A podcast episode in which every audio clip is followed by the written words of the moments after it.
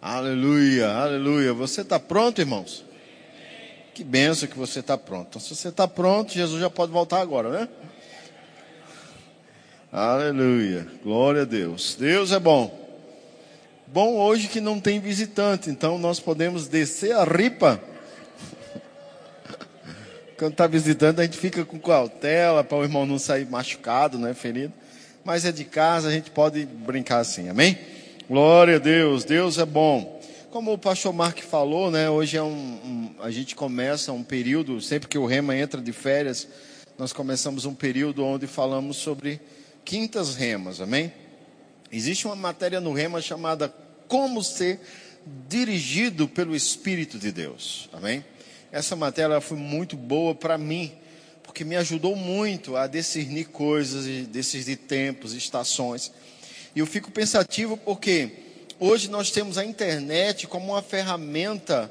Eu posso dizer sem sombra de dúvida que é, Hebreus capítulo 4, que fala que a, a palavra de Deus é a espada de dois lados, hoje a internet pode ser uma faca de dois lados. Se você não souber usá-la, irmãos, você vai ter problema. E sem querer eu acessei, é, como eu estou no grupo de pastores de vários lugares, né? Então imagina a quantidade de coisa que chega no meu celular, né? Você ter uma noção, a gente, eu tenho uma, um bloqueio no meu celular que nem tudo que eu, abro, que eu recebo abre, né? É, é, eu só abro o que é liberado. Vez ou outra eu vejo uma, uma, frase, alguma coisa de efeito, e eu abro aquilo ali para dar uma, ter uma noção do que é aquilo.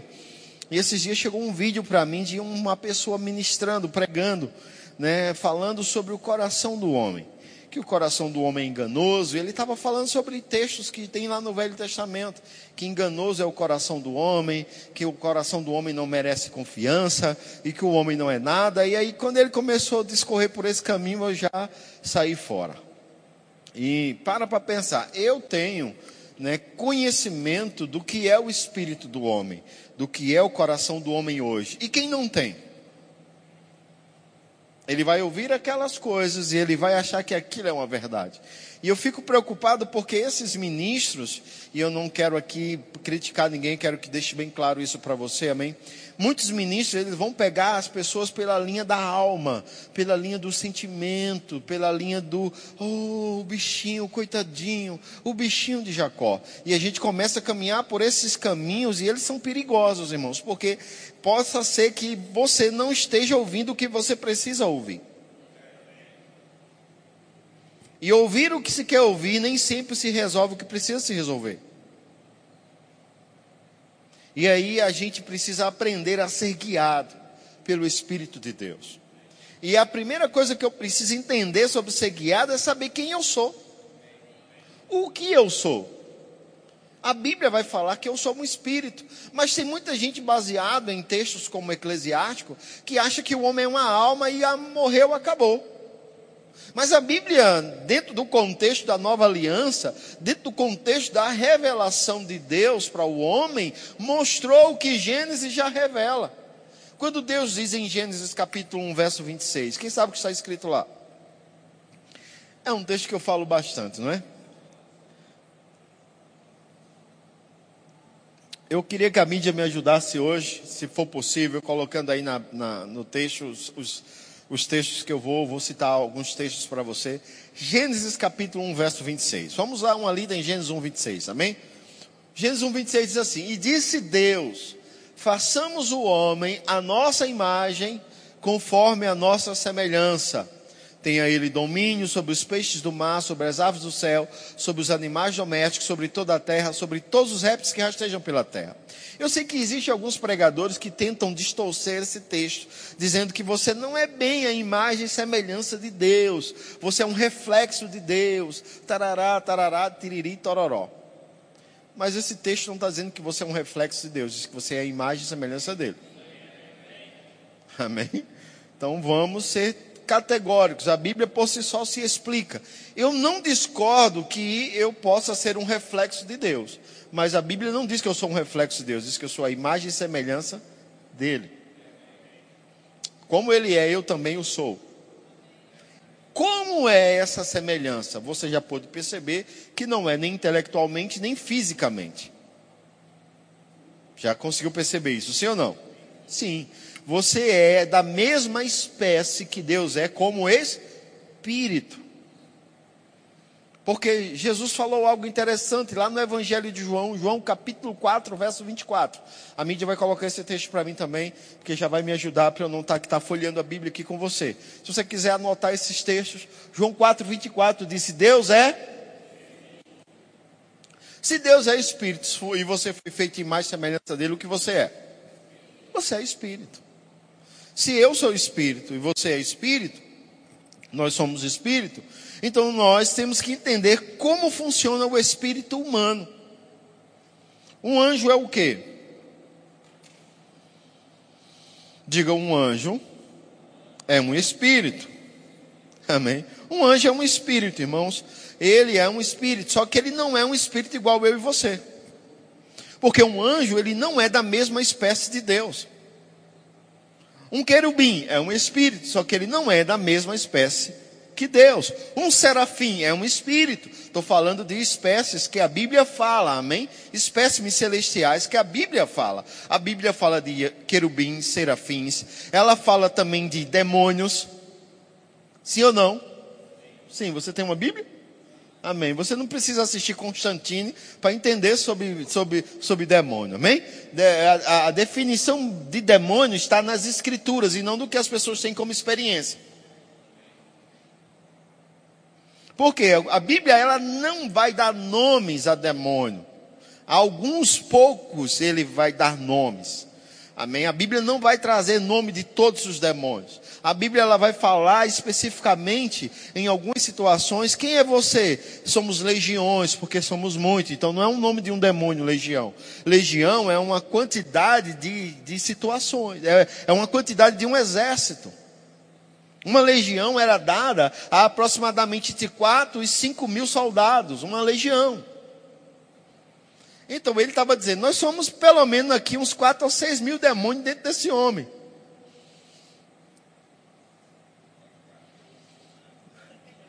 Se um capiroto só já perturba uma pessoa, irmão, imagina, vamos, vamos, vamos ser generosos com esse homem, vamos botar uma 4 mil demônios perturbando o juiz desse homem. A Bíblia diz que não havia nem corrente que prendessem ele. Prendia ele na corrente, ele comia as correntes. Estou parafraseando, a Bíblia não vai dizer que ele comia as correntes. Só estou dizendo a você. Para você ter noção. Aquela coisa da cabeça girada do portegaste era brincadeira, fichinha para aquele, daquele com 4 mil demônios. Mas e como Jesus lidou com ele? Eu quero saber o nome de cada um, RG e CPF. E onde mora, que eu preciso mandar um anjo visitar você. Não, irmão, Jesus disse: Tá bom, mas eu quero que você saia. Simplesmente saia. A Bíblia vai classificar principais, potentados, poderes e domínios. Ela não vai dar nomes a demônios. Pastor, mas eu acredito no Exu Caveira. Problema seu, eu acredito no que você quiser. Mas a Bíblia não fala dele. E eu não vou pelo que as pessoas têm como experiência, eu vou pelo que a Bíblia diz. E não importa se é o Exu Caveira, o Tranca-Rua, o Sete Faca, o, o, o, sei lá, o, o Cinco Topada, não importa. O que importa é que a autoridade que eu e você recebemos está no nome de Jesus. E todo principado, poder e potestade tem que se dobrar ao nome de Jesus. Então isso é uma coisa que eu preciso entender, porque o reino espiritual é tão real como o reino natural. Também não vamos fechar os olhos achando que essas coisas não existem, irmãos. É tolice, você pode ser surpreendido por uma situação espiritual e não reagir por quê? Porque elas são reais, demônios são reais, anjos são reais, a realidade espiritual é real.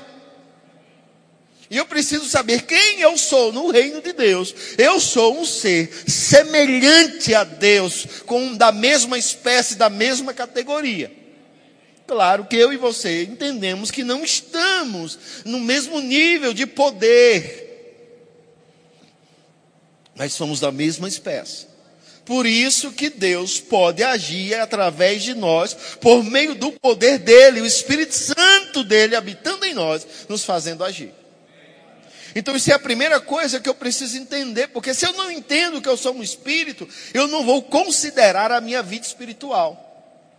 Eu vou priorizar a minha vida natural. E eu quero deixar bem claro, irmãos, que quando eu falo dessa situação de demônios, é, é, nos cursos de teologia, quem já fez aqui teologia, existe uma matéria chamada demoniologia, que vai estudar sobre essas espécies de demônios, que a Bíblia não fala. Quando a Bíblia, a, a outra é, matéria no, no curso de, de, de, teologia, chamado geologia, é, ge, angeologia, que vai estudar sobre a vida dos anjos. E isso a maioria são a maioria desses cursos são baseados em experiências humanas e não no que a Bíblia realmente diz. E tudo que é baseado em conhecimento humano já pode se dizer que não tem determinado valor quando se bate para as coisas das Escrituras. Amém? Então é importante que eu entenda isso. Eu já tive muitas experiências espirituais e não transformou elas em doutrinas. Porque a doutrina é o que a palavra de Deus diz e ponto final. O Reman tem essa característica de ensinar a você o que a Bíblia diz, e não o que A, B, C ou D, ou o que, o, que grupo A, B, C e D pensa. Amém? O que esses grupos pensam é bênção para eles, mas não é o que a palavra de Deus diz. Então tente entender isso quando você estiver no rema. Nós não vamos atacar grupo A, grupo B, favorecer grupo A ou grupo B. Vamos, é, de certa forma, ensinar a palavra de Deus, que é a base. Então, quando eu entendo isso, eu posso começar a entender. Já que eu sou um espírito, porque a Bíblia vai dizer isso, que Deus me fez sua imagem e semelhança, e Deus é espírito, eu também sou espírito. E Paulo falou algo bem interessante na primeira carta dele à igreja de Tessalônica, 1 Tessalonicenses, capítulo 5, verso 23. O pessoal da mídia vai colocar esse texto aí para mim. Se você fosse apenas alma, irmãos, por que Paulo então falaria esse texto? E o mesmo Deus de paz vos santifica em tudo. E o vosso espírito, alma, se alma e corpo fosse a mesma coisa, por que a Bíblia faria essa divisão? Todo vosso espírito, alma e corpo sejam conservados íntegros e irrepreensíveis até a vinda do nosso Senhor Jesus Cristo.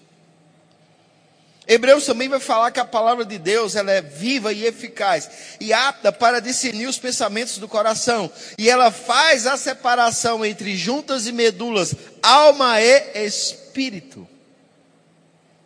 Então não são a mesma coisa, espírito e alma não é a mesma coisa. Então é a primeira coisa que eu preciso entender, porque eu não, eu posso sim a, a ajudar a minha alma, eu posso sim é, ajudar o meu corpo, mas a minha prioridade e a minha vida é espiritual. E vamos parar um pouco aqui para pensar. Qual seria o alimento do corpo? Uma pergunta difícil, eu sei. O alimento do corpo, já que é biologicamente formado do que temos aqui na terra, é o que essa terra pode nos oferecer de alimentos, sais, minerais, tudo que o nosso corpo natural, porque foi formado do pó da terra, ele precisa desses nutrientes da terra para sobreviver. Ele precisa de tudo que a terra produz para sobreviver. Então, tudo que você come, ela, é, ela tem uma fonte mineral ou vegetal ou animal. Então, vem dessas três fontes, tudo que ingerimos para a nutrição do nosso corpo. Sim ou não? Sim. E aqui eu não vou dizer para você qual é o melhor alimento que você vai comer. Eu acho que você hoje, a gente já tem muita informação sobre isso. Amém? Nós temos muita informação. Existe muito investimento humano para tentar melhorar o alimento do homem ao longo da, da história da humanidade. Isso é um fato. E qual seria o alimento da alma?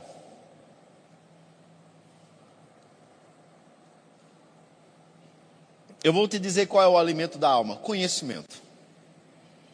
Nossa alma precisa de conhecimento.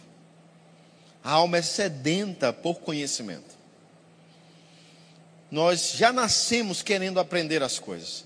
A criança, ela está ali na sua, na sua infância, ela é uma pergunta constante. Tem uma fase da, da, da, da, idade da criança, quando a alma dela está em um processo evolutivo muito rápido, que ela faz mais de 400 perguntas por dia, irmão. Você sabe o que significa para um pai ou para uma mãe dentro de casa? É, é, chega a ser perturbador. E por quê? Por quê? Por quê? Por quê? Por quê? Por quê? Você quer calar a boca daquela criaturinha. Mas quem é que está buscando se alimentar? A alminha dela, que está num processo de conhecimento. Amém? Então, e ainda hoje nós somos sedentos por conhecimento. Nós queremos conhecer coisas, queremos conhecer lugares, queremos conhecer novas culturas. Eu, pelo menos, sou assim. Eu sei que tem alguns que não gostam de, de aprender, mas eu gosto de aprender. E qual é o alimento do Espírito? A palavra de Deus. E para isso, como a Bíblia é um livro espiritual, a Bíblia não é um livro carnal, nem um livro emocional, então a Bíblia não vai dar muita base para as tuas emoções ou para a tua carne, ela vai dar base para você que é espírito. Então, qual é a prioridade da Bíblia falar? Sobre o que você vai comer naturalmente, ou sobre o que você vai se alimentar intelectualmente, ou sobre o que você vai comer espiritualmente? A Bíblia é um livro espiritual. Então a prioridade dela é nos ensinar sobre a vida espiritual. E Jesus falou algo bem interessante lá em Mateus capítulo 4. A mídia vai colocar o texto aí. Mateus capítulo 4, verso 4. Jesus estava no deserto após 40 dias sem comer nada, estava há 40 dias em um, em um jejum forçado, vamos dizer assim. E eu vou te dizer: se você passar 40 dias sem comer nada, com certeza a primeira coisa que você vai estar querendo não é uma oração. É alguma coisa para comer. E você acha que o diabo não sabe disso? Dessa necessidade fisiológica que se desenvolve por 40 dias sem comer?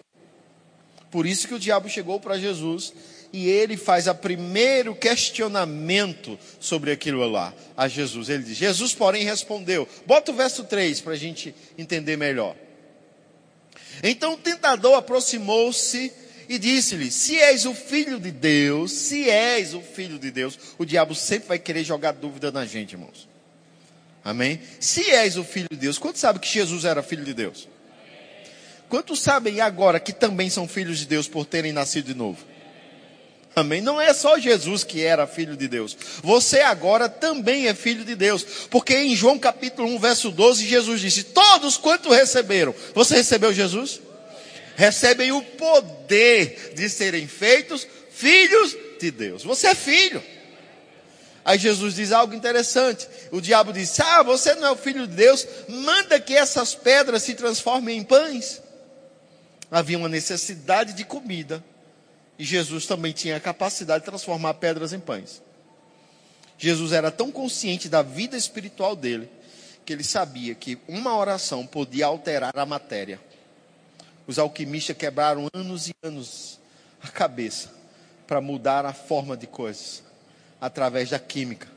E Jesus nos ensina isso, que uma oração pode alterar uma, um produto químico. Pastor, não creio nisso. Fique tranquilo. Nunca você vai mudar nada. Você não vai nem conseguir mudar a realidade que o diabo impôs para você. Porque, irmãos, a questão toda é você entender que você é filho espiritualmente e que você tem o poder de mudar todo o universo que está ao seu redor. Transformar pedras em pães é fichinha para mim e você, que somos filhos de Deus e podemos mudar nossa realidade física, nossa realidade é, é, é, cultural, nossa realidade que o diabo impõe por meio de conhecimento, de cultura, de qualquer outra coisa, ou de qualquer circunstância que ele levante.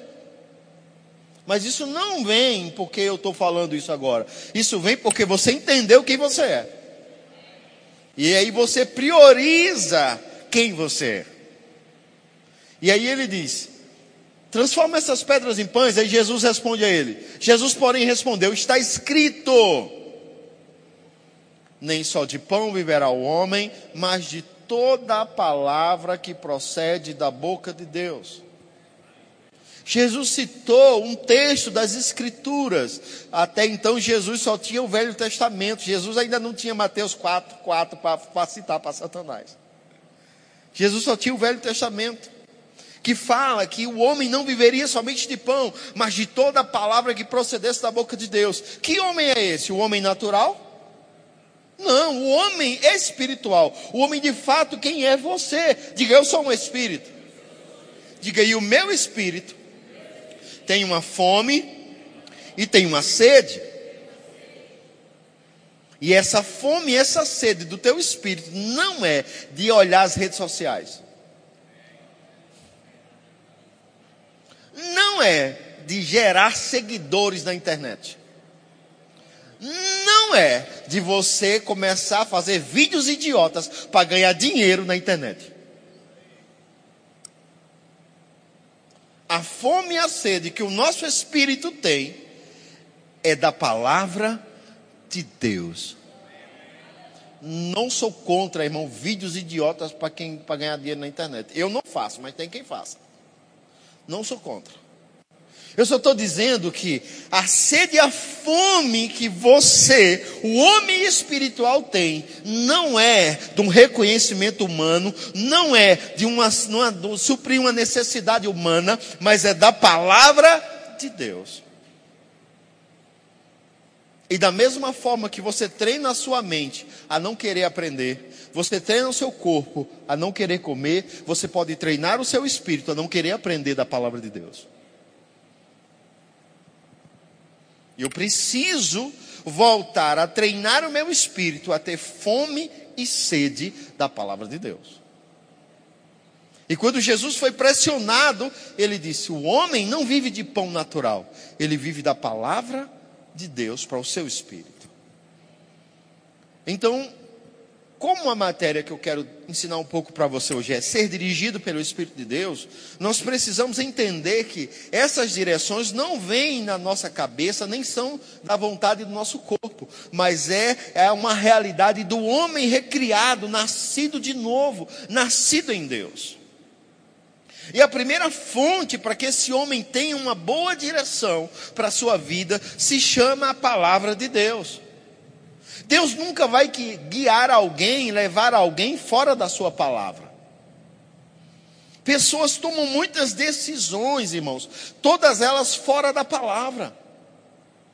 Fora da palavra. E alegam ainda que é Deus guiando elas. É Deus guiando elas.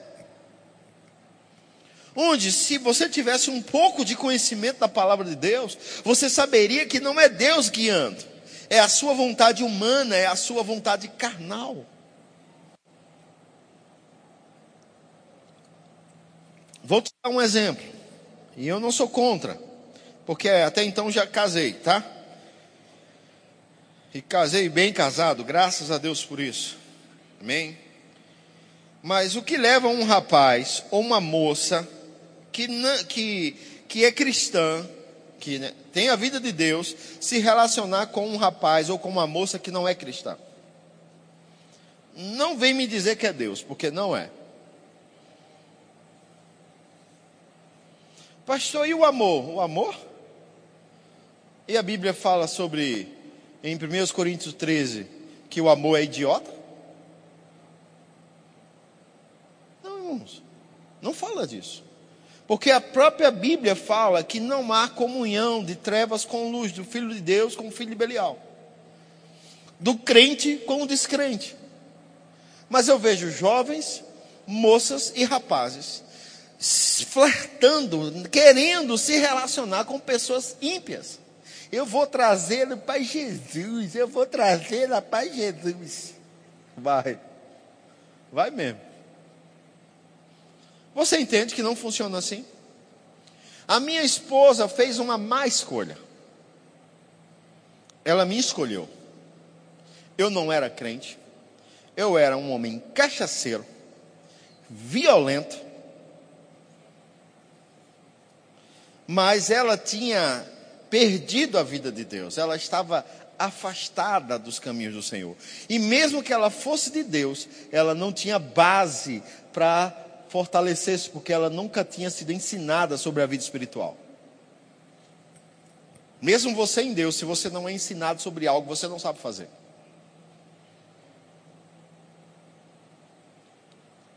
Vou perguntar, não precisa responder. Quantas mulheres aqui que não sabe dirigir, o marido deixa o carro na garagem, não adianta de nada ele deixar o carro na garagem. Você não sabe dirigir. É só, é só mais um. É, na verdade, está ocupando um lugar na garagem que você não vai nem conseguir lavar a sua área. Você vai ficar chateada, porque nem tirar o carro para lavar a área e depois botar, você não sabe. Mas você pode dizer, eu tenho um carro, meu marido tem um carro, minha família tem um carro. Tem, mas não serve nada para você. Então você está na igreja, está no Senhor e não ser ensinado como treinar o seu espírito a ouvir Deus, é a mesma coisa que não ser. Porque você não vai saber tomar boas decisões. E a minha esposa, mesmo que ela tivesse no Senhor, ela não teria resistido ao meu charme. Mas ela não estava no Senhor, foi mais fácil enganar ela. Mas, irmãos, por mais comunhão que com o capeta uma pessoa possa ter, por mais comunhão com o capeta uma pessoa possa ter, uma mãe, quando ela vê algo, ela sabe discernir. Então a minha sogra sabia que eu não era uma boa influência para minha esposa. Foi a única que disse: Esse rapaz não é bom para você. Quem tem ouvidos, ouça e entenda. Falo por parábolas para que não fique claro mesmo. E ela olhava para mim e ela dizia: Eu não gosto desse menino. E ela não concordou com o nosso casamento. E sabe que ela estava certa. Mesmo que ela não tinha a vida de Deus, ela tinha comunhão com as pessoas, com, com, com o ser errado. Ela ainda assim teve um vislumbre do céu e percebeu que eu não era bom para minha esposa. E aí, meu amigo, eu comecei a fazer da vida da minha esposa um inferno. Porque dormir fora de casa, tomar cachaça, e ela ali perturbando a vida dela, perturbando a vida da mãe dela. Até que Jesus entrou. Isso é lindo, mas ela não precisava ter vivido essa experiência de três, dois anos, né, amor? Dois anos. Ela não precisava ter vivido dois anos no, no sofrimento. Se você quer arriscar da mesma forma, amém. Vai em paz. Mas não venha reclamar depois, que eu não vou, posso garantir que todo mundo vai ser como eu e ela, que agarramos a palavra de Deus com toda a finca e com toda força, quando ela nos foi apresentada. Porque tem gente que é leve demais, irmão, com a vida espiritual. Tem gente que é leve demais com a palavra de Deus.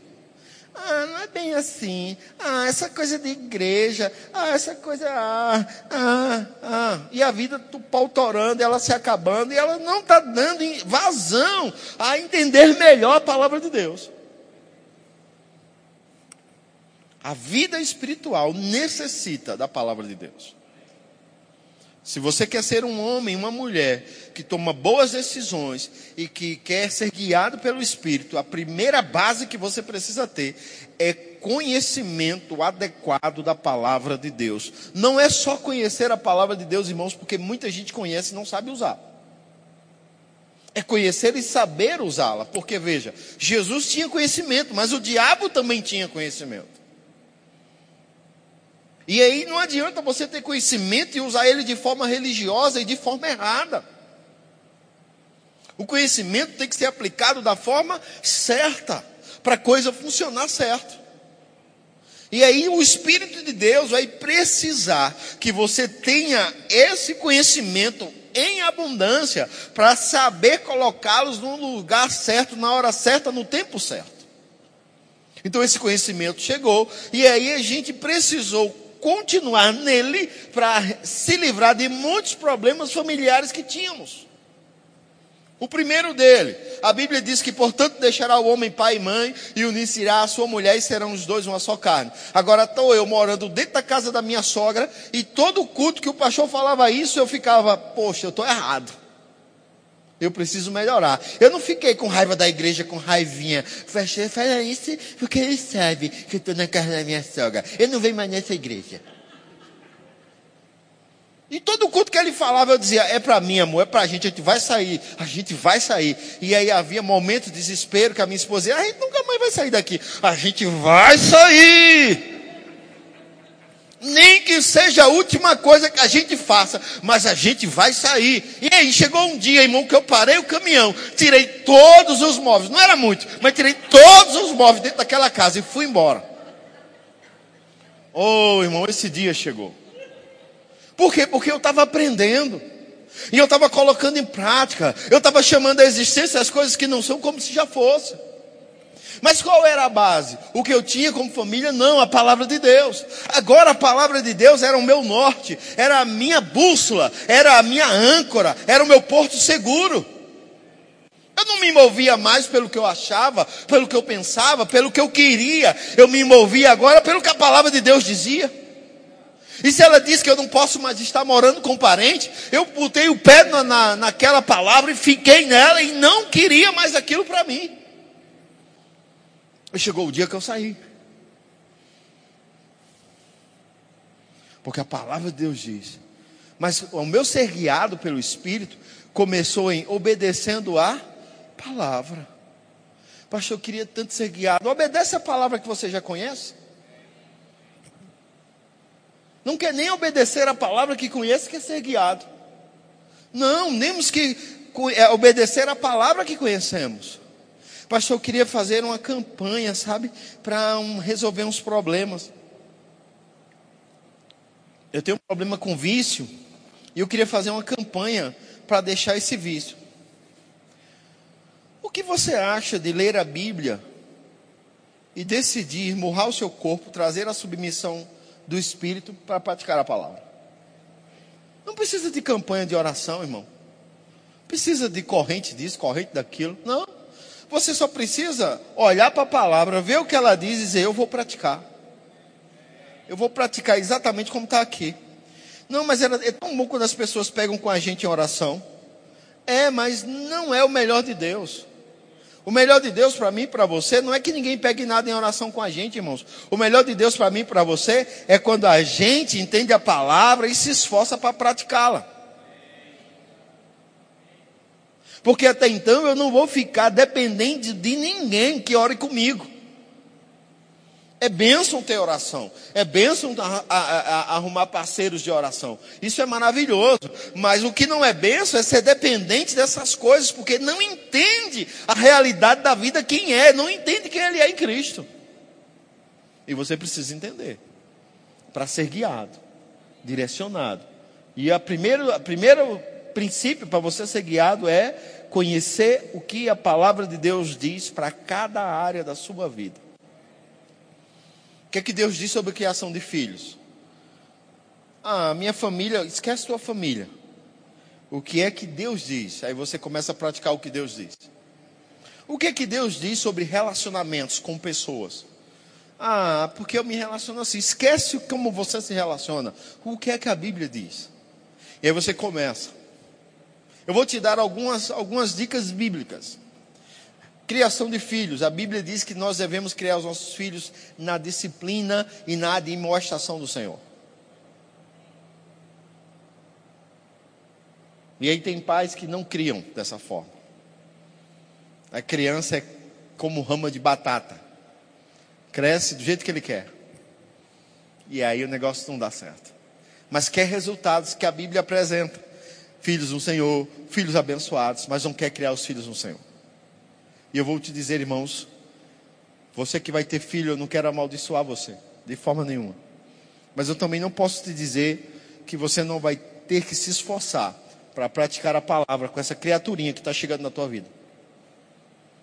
E que já chegou. Se já chegou, você tem que praticar a palavra com ela. Às vezes não tem nem onde bater, irmão. Você olha assim, é só o osso, o couro e o osso. E você tem que escolher o lugar, o lugar certinho para dar aquela palmadinha, porque não tem nem onde bater. Mas a Bíblia manda disciplinar. E você tem que fazer. E disciplinar não é violência com, contra a criança. Por isso que a Bíblia diz: quando for disciplinar seu filho, não ouse o seu coração matá-lo. Então, quando você estiver muito irado, não disciplina, espera, respira, conta mil, conta dois mil, conta um bilhão, e aí vai e depois conversa com ele. E aí você faz o que tem que ser feito, biblicamente. O que, é que a Bíblia fala sobre relacionamento? Diz que não há mais comunhão de trevas com luz, mas a maioria dos nossos, nossos melhores amigos são do mundo. E nós ainda abrimos a boca e falamos. E amigo mesmo é aqueles lá, da igreja não tem nenhum.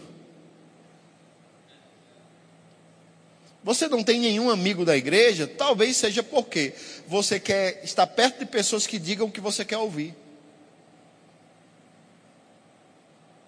E outra, eu vou te dizer, irmãos, você tem sabedoria e maturidade para entender o que Paulo falou à igreja de Coríntios.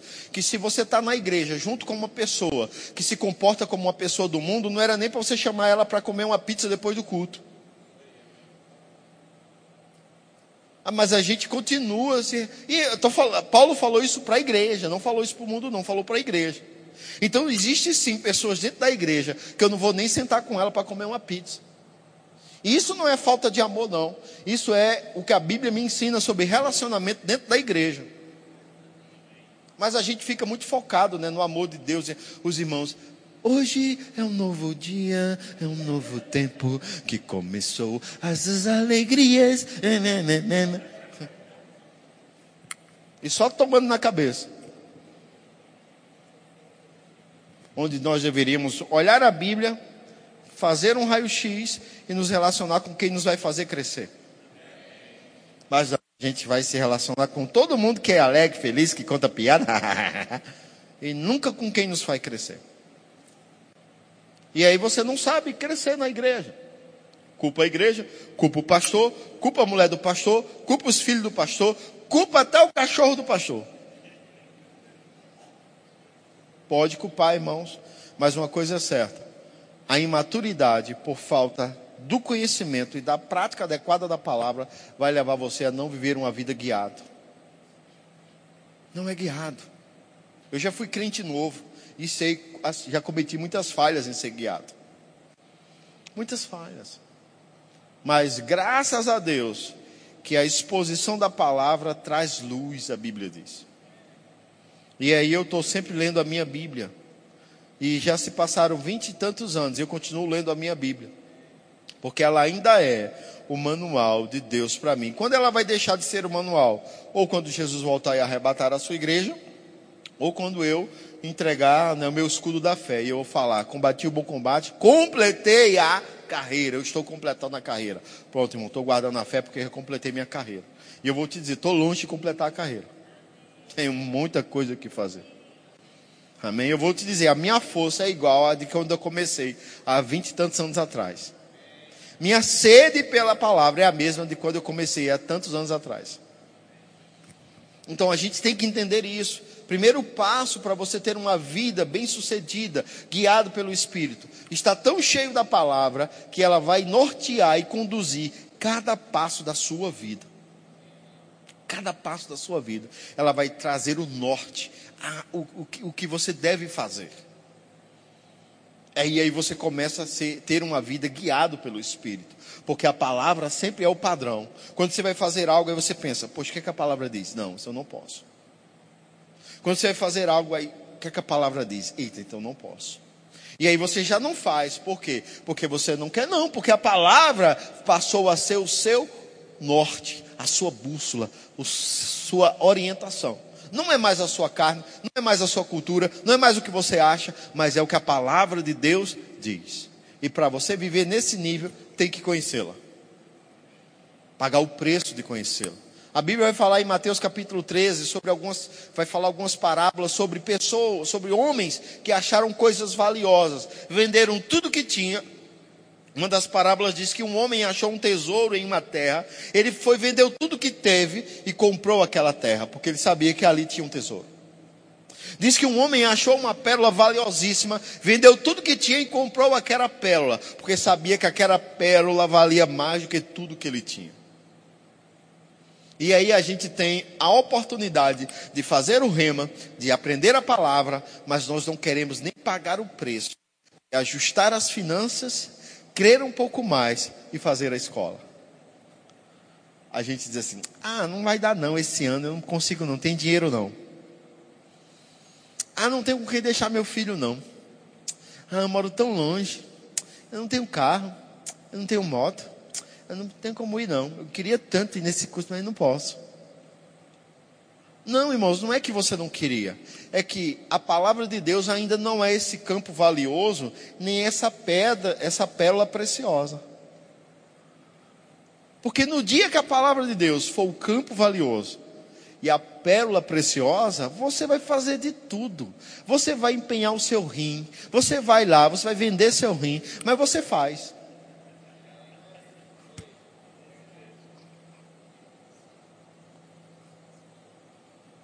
Mas não é valioso o suficiente. Por quê? Isso é, isso é, isso é, é, é conhecimento humano, estatística humana natural. O homem, ele é movido pelo aquilo que ele dá valor. Quem aqui, quem aqui daria um milhão de dólares, um milhão de dólares, hoje aproximadamente quase seis milhões de reais, num relógio?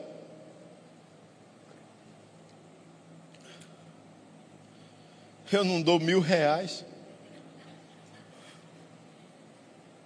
Mas por que você não dá? Por que você não tem paixão por relógio? Eu conheci na África do Sul um homem que ele deu 127 milhões de dólares. 127 milhões de dólares num relógio, todo em ouro, cravado de diamante, cheio de para que isso? Só porque ele é um apaixonado por relógio. Tem homens que dão milhões de dólares em carro só para deixar na garagem, para olhar para o carro que está lá na garagem. Por que ele faz isso? Primeiro, porque ele tem dinheiro para isso. Mas não, não, se trata de dinheiro. O que faz um homem deixar de fazer a feira para botar um jogo de roda no carro? Já vi, eu já vi. A paixão dele por carro é tanta que a mulher anda descabelada, mas o carro anda embonecado. Os meninos não podem entrar, tem que envelopar os meninos inteiros, botar na mala, porque ninguém pode nem tocar no carro dele. O carro dele é, meu Deus, impecável. O que é que faz ele? O coração dele está onde? No carro. No carro. Aquilo que você ama, você faz. A mesma coisa é com tudo que você ama. Eu facilmente dou 10 mil reais numa carretilha de pesca. Está repreendido. Por que está repreendido? Porque para você não tem valor, para mim tem. Por que não pega esse dinheiro e dá para os missionários? Vai para lá, Judas. Você sempre vai ter os missionários para ofertar. Deixa a carretilha do pastor em paz.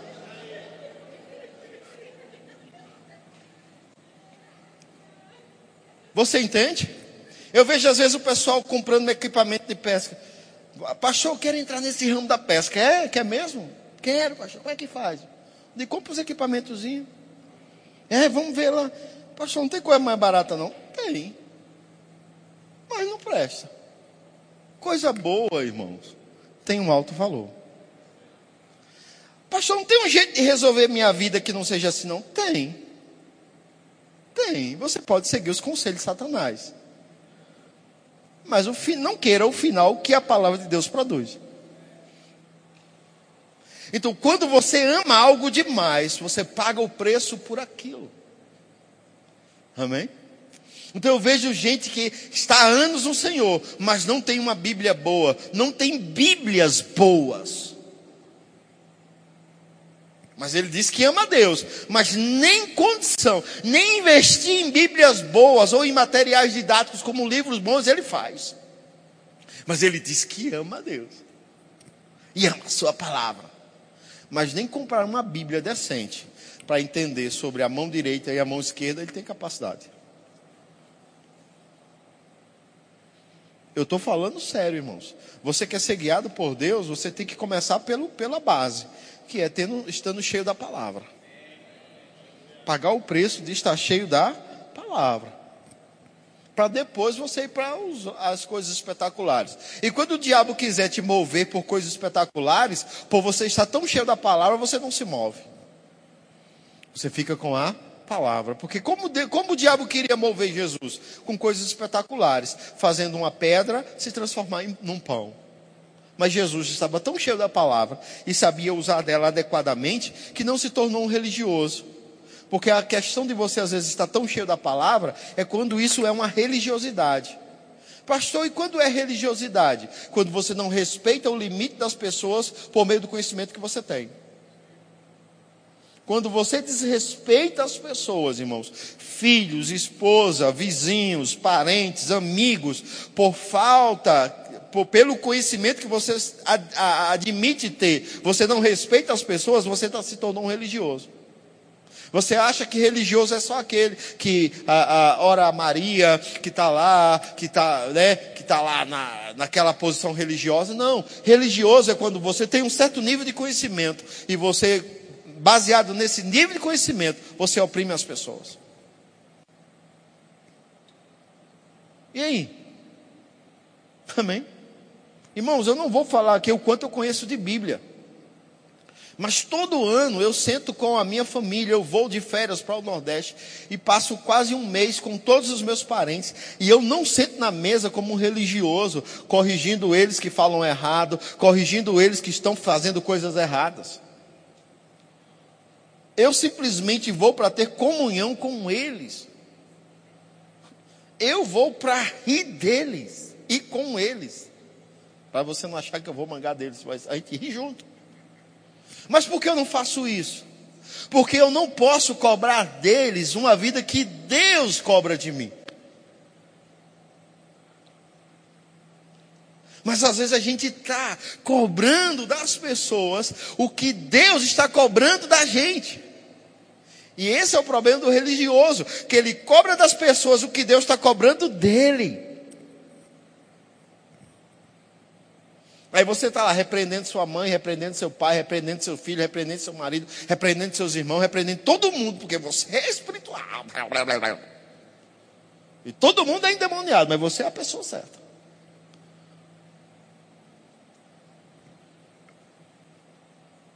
Está errado. Então, quando eu vou visitar meu irmão, que ele está no bar, eu chego na casa dele, está aí a esposa dele. Já sabe onde está, tá bom, eu vou lá. Eu vou no bar, ele está lá tomando um.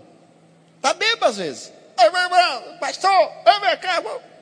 dá um refrigerante aí para ele. Aí eu sento na mesa com ele, tomando refrigerante. Ele, respeito, meu irmão está aqui. Meu irmão é pastor, quero respeito. Ninguém fala palavrão, né? Aí de um palavrão, né? Ninguém fala palavrão nisso aqui não. Aí de um palavrão, né? Meu irmão está aqui. Aí está lá. De boa. Por que eu não vou lá? Sai daqui, cão do inferno. Espírito sepelinta, sai dele, em nome de Jesus. Por que eu não faço isso? Porque não é assim que funciona. Está lá minha mãe, às vezes, a mãe de Célio. E a gente está lá, conversando. E está lá, louvando a Deus. A, a, a mulher está lá, lavando os pratos. Ah, glória, glória, aleluia. Derruba o prato. Deu um palavrão. Mas está cantando um hino, irmão e quebrou o prato e falou um palavrão. Aí vou eu agora fazer um. Senta aí todo mundo, vai saber como é crente. Eu digo: alguém gravou? Alguém gravou isso para a gente se divertir lá no grupo da família? Porque, irmãos, o religioso não consegue viver assim. Ele quer estar tá todo o tempo corrigindo as pessoas naquilo que Deus está cobrando dele. Então a palavra de Deus, ela, você tem que ter esse norte.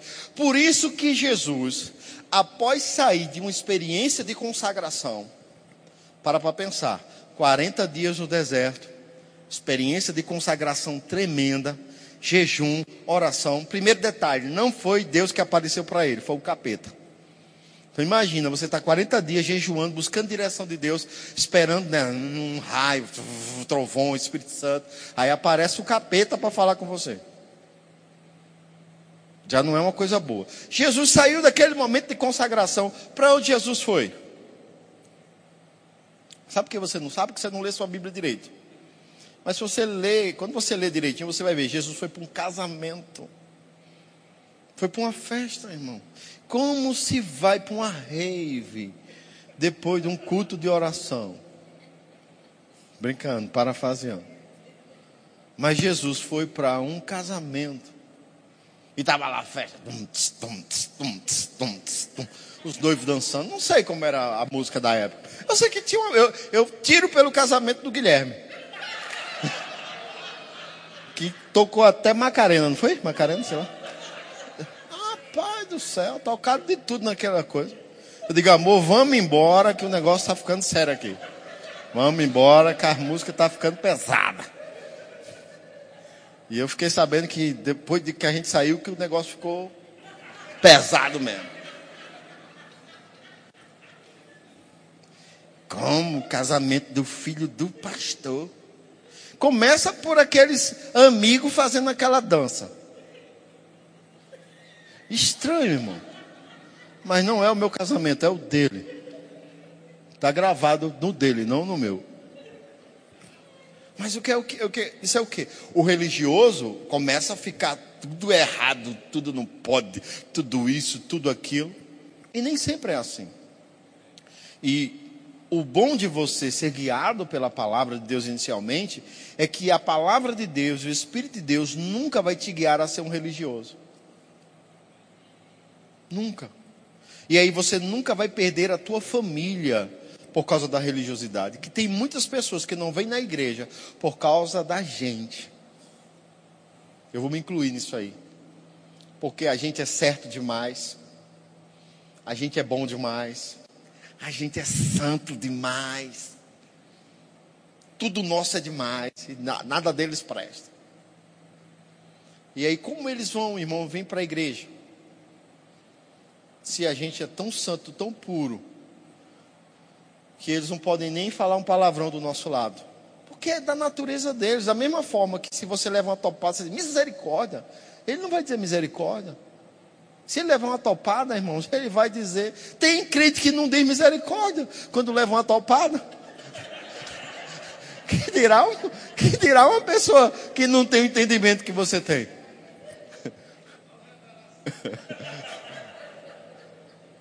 Você entende que a velha natureza ainda está lá, quando aperta, não sai o homem novo, sai o velho? Você entende? Então, como alguém pode querer ter o que você tem se ele vê muita religiosidade? O Evangelho, irmãos, é algo tão precioso.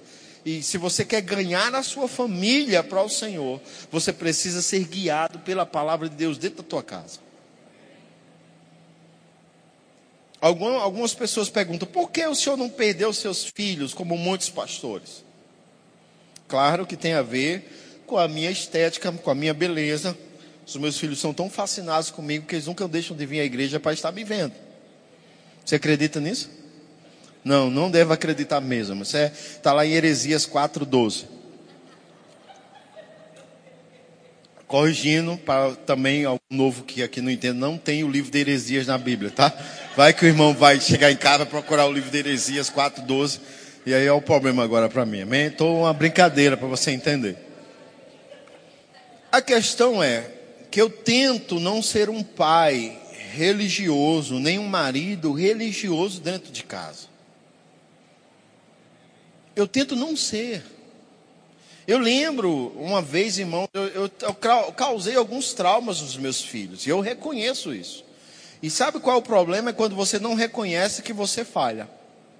O religioso não reconhece quando falha. Eu reconheço que eu causei alguns traumas nos meus filhos. Um dos traumas que eu causei no meu filho foi que eu obriguei ele a apanhar o cocô do cachorro por anos.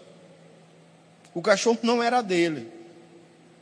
Mas ele estava em casa e eu digo, rapaz, tem que trabalhar esse menino. E eu obrigava ele, hoje ele odeia cachorro, não quer um cachorro nem, nem de pelúcia ele quer um cachorro em casa. Mas talvez, talvez, não digo que fui eu, mas talvez seja porque eu obrigava ele a apanhar o cocô, o cocô do cachorro. Vai, apanha. Tem que apanhar mesmo. E ele ia lá e com raiva, se melou algumas vezes. Então, talvez eu tenha causado esse trauma nele. Mas eu já pedi perdão a ele e tal. Isso é o processo. Mas houve situações, irmãos, que eu poderia ter causado outros traumas piores. Eu lembro que ele queria fazer um cabelo com umas fitas assim, umas, uns cortes assim. E eu cheguei no barbeiro e ele, pai, deixa eu fazer isso. Ele era uma criança, sei lá, quatro anos, cinco anos, não vou lembrar exatamente a idade. Ele tinha mais um pouco, sete anos, né? E aí eu lembro que, não, vai cortar cabelo como homem. Olha. Ele sentou lá e o barbeiro começou a cortar. E ele começou a chorar. O que, que eu estava causando nele? Eu parei, eu disse, para, deixa ele, corta do jeito que ele quiser. Ele quer fazer umas tiras, fazer uma lista. Deixa, faz, faz desgraça mesmo, bota para torar mesmo aí. Deixa, deixa arrebentar na boca do balão mesmo. E dali para frente, irmãos, eu parei de me incomodar com o corte de cabelo dele. Um dia ele chegou em casa com o cabelo todo oxigenado. Eu olhei assim, eu digo, rapaz, eu preciso tirar uma foto. E guardei essa foto até hoje, porque Israel está chegando. E Israel precisa ver. Ah, em arquivos familiares, irmão. Arquivos familiares. Você entende? Eu parei de ser religioso, de incomodar com corte de cabelo a gente ia para a praia, quer botar tatuagem de rena, bota aí, bota aí. Quer usar aquelas coisas de hippie, parecia um, saiu um, parecia uma laúça andando na praia. Ótimo, tá lindo, vai. Porque eu tinha duas opções. Era um período de férias nosso, ou eu transformava aquilo em um estresse total, ou eu não ia me incomodar com uma besteira, como um corte de cabelo que cresce, como um brinco de pressão que um dia vai tirar, como uma tatuagem de rena que um dia ele vai ter que limpar. E se ele quisesse fazer uma de verdade, era um problema dele. E lá na frente ele ia colher as consequências do que o universo que ele vive cobra disso. Eu sempre tentei mostrar para ele que há um, um escândalo, sim, dentro do Evangelho, por coisas que se praticam. Eu sempre tentei mostrar isso para ele. Você entende? Mas eu, ele não ia deixar de ser meu filho nem um milímetro a mais se ele tivesse tatuado Satanás nas costas dele. Eu só ia todo dia dizer, rapaz, tu anda com Satanás nas costas. Você entende? E a gente fica religioso demais. E aí os filhos da gente, os parentes da gente, a nossa família não quer estar na igreja ou perto da gente, porque somos religiosos demais e não conseguimos ser guiados por Deus à luz da Sua palavra.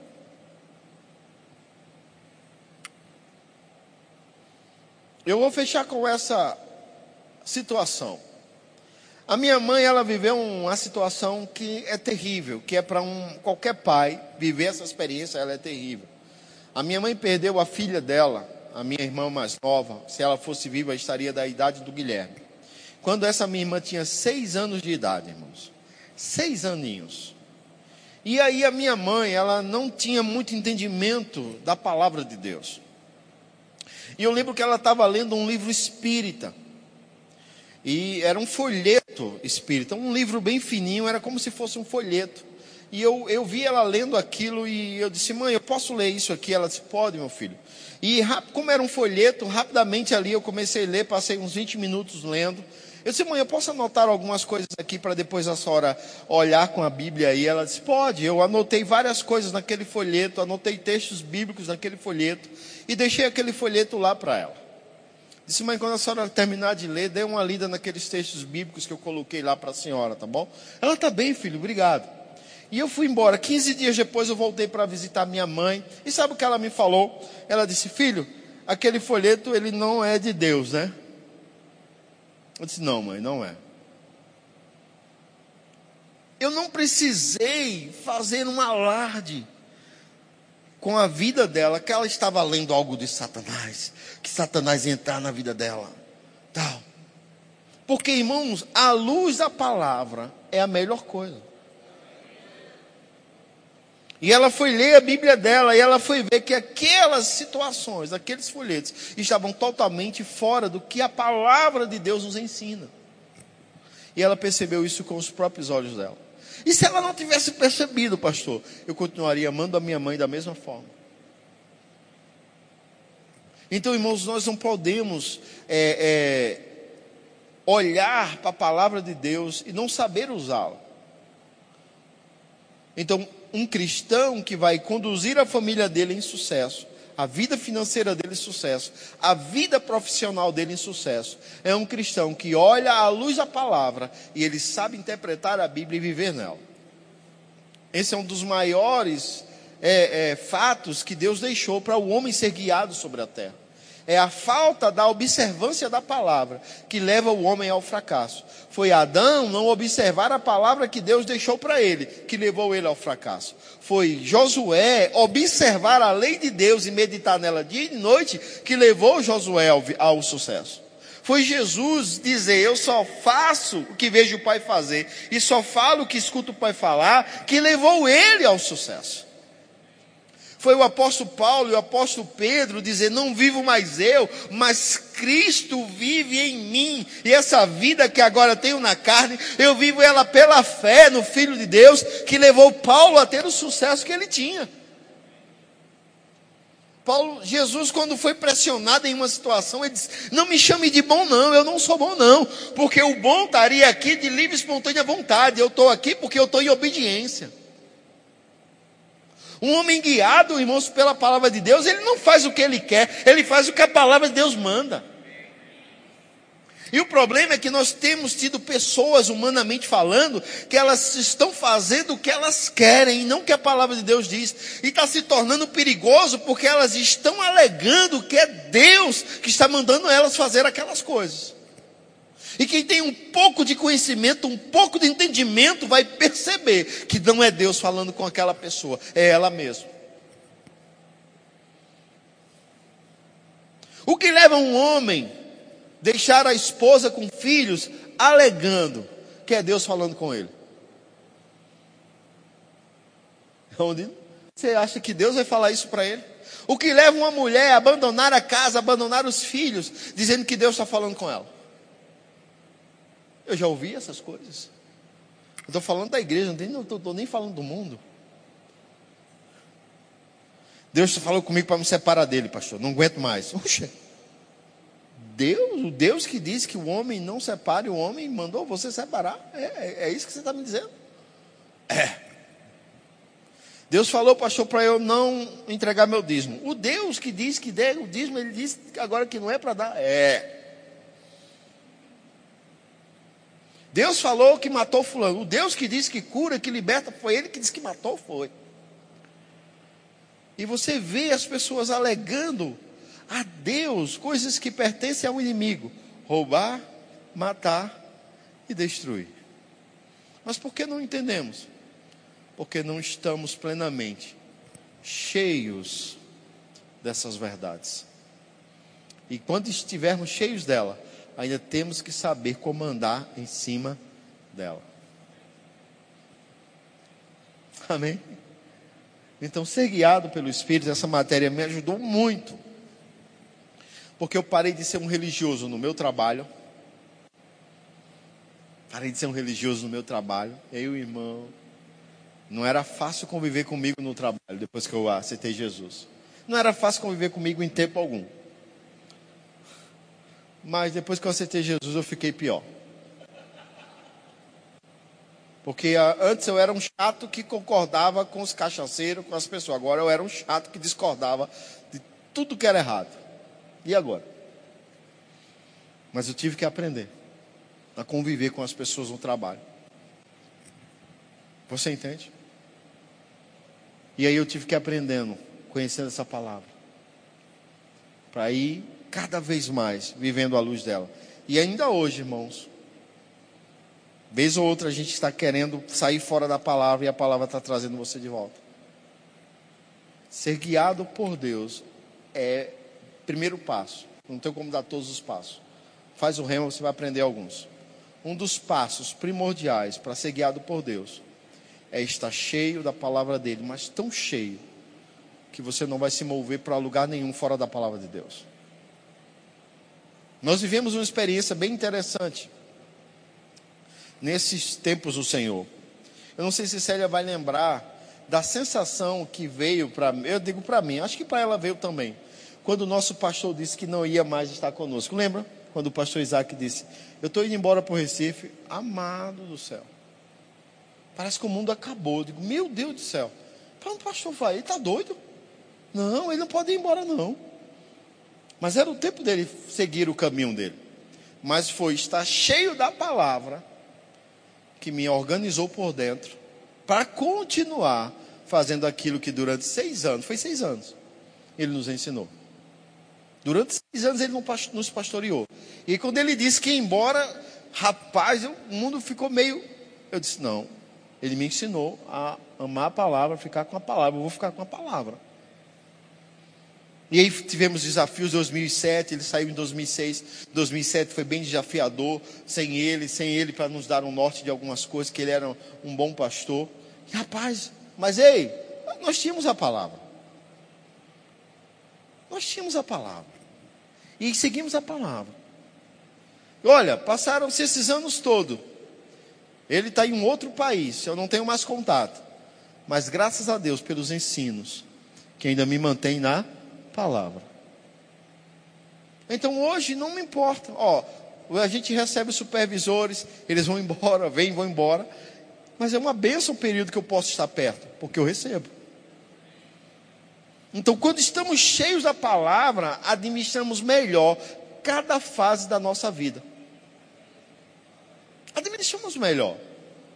Quando você está cheio da palavra, você administra melhor esse período agora que você terminou o rema e vai entrar numa nova fase.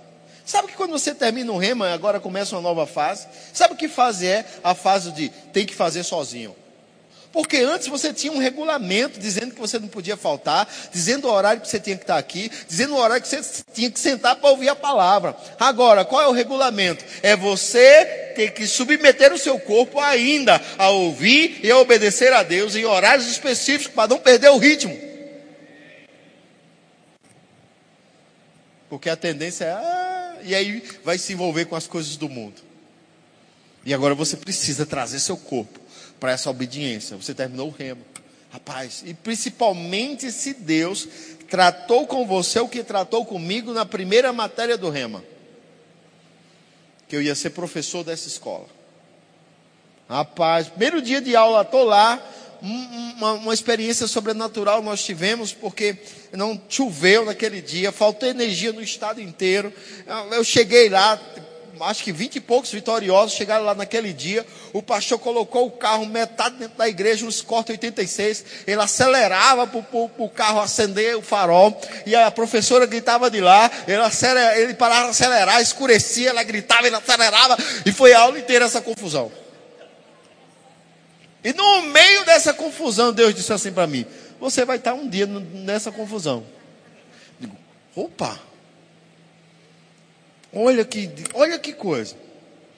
E um dia, um dos professores que eu mais amei, irmão, cara, aquele cara ensinava. Porque não teve, não teve aquele professor que você disse, cara, eu queria ser como esse. Não é? Teve, teve aquele que você disse, misericórdia, está repreendendo em nome de Jesus. Não, como é que esse cara ensina no rema? Teve aquele que você olhou e disse, não vai dar em nada. Aí você, pai, me perdoe em nome de Jesus. Que homem ungido. Teve aquele que você é ungido. Aí você disse, cadê, cadê, cadê a unção? Estou esperando teve aula de consagração, passou, foi embora e não teve unção. Então, cada experiência. Então, eu tive a minha experiência. Tinha um professor, rapaz, o homem era fera. E eu cheguei para ele um dia de aula e eu disse assim: Olha, rapaz, eu creio que a gente vai se encontrar um dia dando aula nos remas, a gente vai se encontrar nos aeroportos, a gente vai se encontrar nas rodoviárias, que aí não tempo ainda que andava de rodoviária, né? E aí ele olhou assim para mim e ele disse: você é o quê? Eu digo, eu sou primeiro ano. Não, era segundo ano já. Eu sou segundo ano. Ele estava dando a matéria Gálatas para mim. Aí eu disse, ele, primeiro, se enxergue, sabe o seu lugar. Porque isso aqui não é assim não. O Senhor é quem chama, não é as pessoas que se oferecem não. Olha, imagina. Você vai falar com o professor que imagina que, que imagina que um dia você vai estar tá em sala de aula com ele, tal, aquela coisa toda, e ele manda você se enxergar que isso não é coisa de você se oferecer. Eu digo, misericórdia, eu estou lá, né, virando a fita, gravando, ela tem fita cassete. Célia estava tendo aula no primeiro ano com um homem chamado Wilson Cordeiro. Eu só falo o nome desse aí, pastor Wilson Cordeiro, um homem de Deus, meu Deus, que príncipe. Aí ele me chamava de menino da moto. Porque eu tinha uma moto, vez ou outra eu pegava os professores para levar na rua, uma coisa ou outra. Aí ele, ô oh, menino da moto, Deus mandou te dizer um negócio. Eu digo, é, vai jogar a última pá de cal e vai me matar. E eu agora, meu, pode mandar. Ele sabe que Deus falou para mim quando eu vim ali e vi você? Que você vai ser professor dessa escola. E você um dia vai estar nos aeroportos, você vai estar nas rodoviárias, você vai estar. Então Deus não deixou que aquele, aquilo que ele falou comigo morresse porque alguém não entendia na totalidade. E sabe o que aconteceu? Canso de encontrar professores do Rema, pessoas quando estou viajando. E cara, tá, tá, dando, vai dar aula, vou dar aula em tal lugar, então eu estou indo para tal lugar. No aeroporto a gente bate um café, bate um papo, toma um café ali, e eu louvo toda vez que isso acontece. Eu lembro que em 2001 eu fui repreendido por uma pessoa que eu considerava ser alguém mas não entendia a totalidade ainda. E essa pessoa realmente ele não pode viver isso. Por quê? Porque ele não dá mais aula no remo. Mas eu dou. Então, irmãos, quando estamos cheios da palavra e sabemos interpretá-la, nós conseguimos ser guiados. Primeiro, para não desistirmos com as pressões. E segundo, cada fase da sua vida vai exigir de você aquilo que você depositou da palavra dentro de você. Cada fase que você for viver no Senhor vai exigir de você o período que se fez necessário você se encher da palavra. Dois anos de rema, você se encheu da palavra. Esse ano que você está entrando agora é um ano que você vai ter que puxar do bom depósito que você colocou.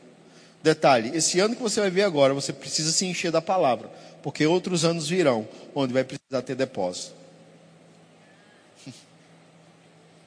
Então, porque homens de Deus são bem conduzidos e bem direcionados? Porque eles estão sempre cheios da palavra. E a gente olha para o irmão Kenneth Reagan e pergunta: por que ele teve um sucesso? Porque foi um homem que sempre se conduziu cheio da palavra. Porque olhamos para Telly Osborne, para Billy Graham e tantos outros homens e perguntamos por que tiveram tanto sucesso? Porque sempre estiveram cheios da palavra. A palavra era o norte da vida deles. Você sabe uma das coisas que Billy Graham falou quando ele estava no início do ministério dele? Estava um início onde havia muitos avivamentos de cura. Havia muitos pregadores surgindo de tudo que é lado. Homens como Ala Alonso Allen, homens como é, é, Jack Cower, homens poderosíssimos que existiam na época que Billy Graham era um adolescente e estava se destacando para o ministério. Billy Graham viu aqueles homens causando escândalo. Billy Graham viu tudo aquilo. E eu estou falando isso porque Billy Graham não era da linha da fé, irmãos. Amém? Eu estou falando de um homem que andava em uma linha tradicional. E esse homem teve uma percepção. Ele chamou os amigos que faziam parte do ministério evangelístico dele. E ele disse: Vamos botar uns princípios aqui para a gente não ter problema. Primeiro, vamos colocar alguém para administrar o dinheiro que entra no nosso ministério. Segundo, nunca vamos ser pegos tirando foto ou perto de mulheres que não sejam as nossas esposas. Terceiro, nunca vamos falar é, do nosso ministério algo além do que não seja. É preferível que a gente fale a menos do que fale a mais. Deixe que as pessoas falem do nosso ministério e não a gente. Rapaz, coisas simples que a gente percebe que um homem cheio da palavra tem essa percepção. Um homem cheio da palavra tem essa percepção. Mas pessoas que não são cheias da palavra não têm essa percepção de se conduzir dessa forma em algumas áreas que são tão importantes para o crescimento delas. Se portam inconvenientemente com o sexo oposto. Lidam de forma errada com o dinheiro.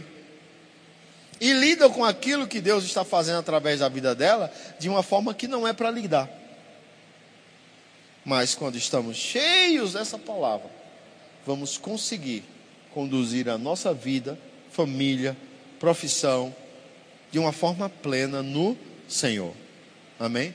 Então, essa matéria, irmãos, como ser dirigido pelo Espírito de Deus, ela foi fundamental para que eu ajustasse muitas áreas na minha vida que precisavam de ajustes, que eu ainda não sabia como me conduzir, eu não sabia como fazer, mas aprendi como ser dirigido pelo Espírito de Deus. Primeiro, entendendo que eu não era um homem natural, eu era um espírito. E a minha prioridade era investir na minha vida espiritual. Então, ainda hoje, passaram-se 23 anos. E ainda hoje, a nossa prioridade da minha família é com coisas espirituais. Nossos maiores investimentos financeiros não são em bens, mas é na nossa vida espiritual. Nossa maior prioridade de tempo não é em comunhão com família, é na nossa vida espiritual. E você está falando com um homem que tira férias todo ano. Esse ano vou tirar, ano que vem agora, janeiro, todo de férias de novo. Se alguém morrer, se quiser embalsamar, esperar eu chegar, eu faço o enterro. Senão, eu tenho o pastor Glebson, tenho o pastor Mark, tem o pastor Guilherme lá atrás, tem o pastor Felipe e ainda tem o pastor Renê que não, que não se encontra hoje, que está ainda festejando a vitória do Palmeiras. Estou brincando com ele. Que pode fazer o velório no meu lugar. Você entende? Então, eu tiro férias, 30 dias de férias. E ainda assim, a minha prioridade é minha vida espiritual. Minha prioridade, irmãos, não é nem meu ministério, sabia? Porque não adianta eu ter um ministério e não ter uma vida espiritual saudável. O que é que eu posso transmitir para você se eu espiritualmente estiver doente? Então a minha prioridade nem é com o meu ministério, aquilo que Deus me confiou, é com a minha vida espiritual. A minha vida de oração, minha vida de leitura, minha vida de comunhão com Deus, meu conversar com Deus. Eu te faço uma pergunta: tua conversa com Deus está em dias? O que é uma conversa em dias com Deus? É aquilo que Ele pediu para você fazer, se você está fazendo. Não é você falar o que você quer fazer, é você fazer o que Deus pediu para você fazer. É um outro tema, um outro assunto que a gente entra em outra matéria. A não ser que você queira que já está chovendo, você vai poder ir embora agora. Brincadeira, não vou fazer isso com você. Amém? Então vamos entender isso. Ser dirigido pelo Espírito de Deus começa com estar cheio dessa palavra. Amém? Cheio da palavra, você vai ser um homem melhor, uma esposa melhor, um marido melhor, um filho melhor, um, um, um patrão melhor, um, um servo melhor, um empregado melhor, um ministro na igreja melhor, um membro da igreja melhor. Amém? Porque você está cheio da palavra. Amém? Então essa é uma palavra boa e digna de aceitação. Amém? Fica com ela nessa, nessa noite preciosa para que a gente possa avançar para novos níveis. Amém?